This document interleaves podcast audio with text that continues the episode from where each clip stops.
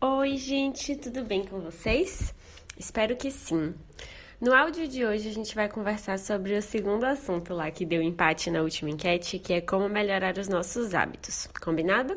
Vamos ver o que é que a minha intuição me diz para compartilhar com vocês. Bom, vou fazer uma leve contextualização antes, porque eu sei que vocês gostam, né, do ponto de vista da minha técnica, que é a neurociência. E para isso vocês vão precisar entender minimamente sobre comportamentos. Então, é, os nossos comportamentos, eles são disparados né, no nosso cérebro, claro, e existem dois tipos de comportamentos. Existem os comportamentos esforçados, que é quando você conscientemente engaja energia e vai lá fazer alguma coisa específica.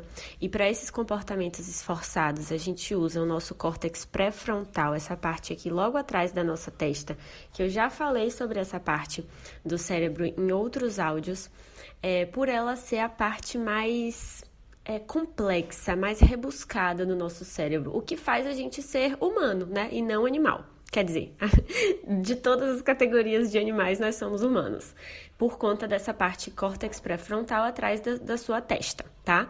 Isso é quando você vai fazer uma coisa que você precisa pensar nessa coisa. Digamos que você esteja aprendendo a dirigir, cada coisinha que você vai fazer aprendendo a dirigir vai ser coordenada, vai ter a contribuição dessa parte é, atrás da sua testa, porque é um comportamento esforçado, você está usando sua atenção ali específica naquilo. O outro tipo de comportamento é o comportamento automático, que é o que a gente chama de hábitos. Os hábitos, eles não vão recrutar especificamente essa parte do cérebro. Eles vão recrutar uma outra parte, que é chamada de gânglios basais, que é onde já vai consolidando tudo que está registrado, tudo que já foi aprendido, tudo que o seu cérebro já compreendeu que você tem a expectativa que ele faça. Então, se você já dirige há muitos anos, como eu, quando você vai passar a marcha, quando você vai olhar para o retrovisor, quando você vai dar o ré, você não precisa necessariamente estar atenta somente àqueles detalhes. Você já terceirizou todos esses comportamentos para os seus gânglios basais e eles estão lá no piloto automático dirigindo com você. Combinado? Então, esses são os dois tipos de comportamento. É, os comportamentos esforçados, eles consomem muito mais energia nossa, como vocês devem imaginar. Por outro lado, os comportamentos automáticos são mais eficientes para o cérebro, e foi exatamente por isso que a, no a natureza presenteou a gente né, com a formação dos hábitos, para que a gente tenha essa eficiência energética é, da criação dos comportamentos é, automáticos, beleza? É importante sobre os hábitos.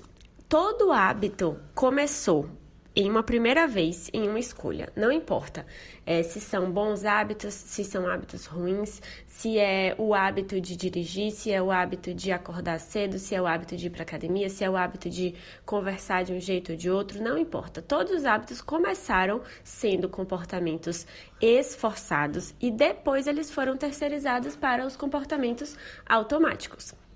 Isso quer dizer que você pode criar novos hábitos, começando com um comportamento esforçado e ao longo do tempo ele se fortalecendo como um comportamento automático. É isso que a gente chama de mudanças de hábitos, né? A criação de novos comportamentos automáticos. E por que, que a gente fala de bons hábitos e maus hábitos? Os bons hábitos são aqueles que, se você considerar o fator temporal, ele vai te trazer um resultado positivo.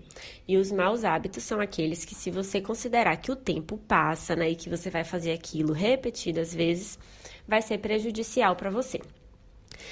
Para a gente falar de mudança de hábitos, eu vou, eu vou te dar uma grande recomendação, que é conhecer sobre o termo mini hábito.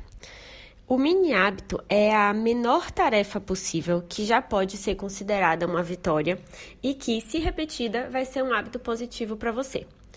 O mini hábito, ele não precisa necessariamente te trazer todos os benefícios do mundo que você imagina com aquele hábito, mas o mini hábito ensina para o seu cérebro uma nova expectativa que você tem sobre ele. Ensina para o seu cérebro um novo caminho, um novo comportamento que você quer que o seu cérebro automatize. Cissa, o que é esse mini hábito? Ao invés de você criar expectativas de você ler é, um capítulo por dia, você vai criar a expectativa de você ler uma página por dia. Ao invés de você criar a expectativa de você fazer uma hora de academia por dia, você vai criar a expectativa de fazer 10 minutos de polichinelo ou burpees na sua casa por dia. É, a teoria do mini hábito pede que seja uma atividade diária, então você vai fazer absolutamente todos os dias, mas que essa atividade vai ser tão pequena, tão pequena, tão pequena, a mínima possível, que praticamente não tem como dar preguiça, não tem como o seu cérebro te sabotar, porque ele vai pensar assim: caramba, é só uma página, não é possível, caramba, é só cinco minutos de burpees, é só fazer três burpees, eu consigo fazer três, três burpees. É, então, quando você estabelece um mini hábito, é claro que uma página de livro não vai te trazer os benefícios do hábito da leitura, mas vai ensinar para o seu cérebro um novo caminho, uma nova atividade que, se feita absolutamente todos os dias, por menor que seja, ela já está tendo um registro ali nos seus gânglios basais. E aí depois a ideia é que esse mini hábito vá crescendo, vá se tornando levemente mais desafiador com o passar do tempo, até que você consegue ter um hábito realmente é, produtivo na sua vida. De uma página você vai para duas, para cinco, para dez, e de três burpees você pode um dia estar é, tá com o hábito fortalecido de fazer 30 minutos de academia por dia, ponto, certo? É, então, recomendo que você aplique na sua vida o mini hábito no seguinte formato: você vai pensar o seguinte, ah, é, depois de tal coisa, eu vou fazer tal coisa para me sentir tal coisa.